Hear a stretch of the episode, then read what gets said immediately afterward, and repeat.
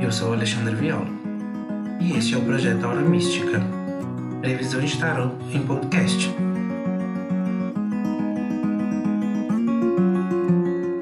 Olá, meus amigos, essa é a previsão geral para o mês de maio.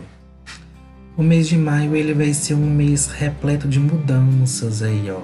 Será um, um mês que a carta principal aí que rege nos aspectos principais do mês vai ser o Rei de Espadas. É uma carta que ela representa é, mudanças e cortes, principalmente. Muita, vai, vai haver muita mudança aí. Muitos conflitos e muitas mudanças nesse mês de maio.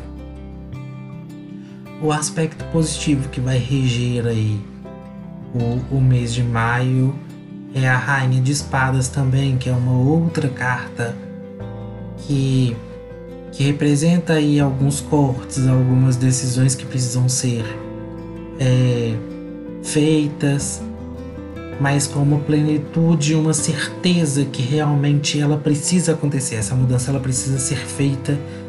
E, e eu vejo isso como um lado muito bom, essa, esses cortes, essas mudanças positivas que vêm acontecendo aí no mês, é, que vai acontecer aí durante o mês de maio um aspecto um pouco ruim que essas decisões e essas mudanças podem afetar um pouco o nosso mês aí no aspecto financeiro e material, porque a carta que sai como lado negativo do mês de maio é o Reis de Ouros.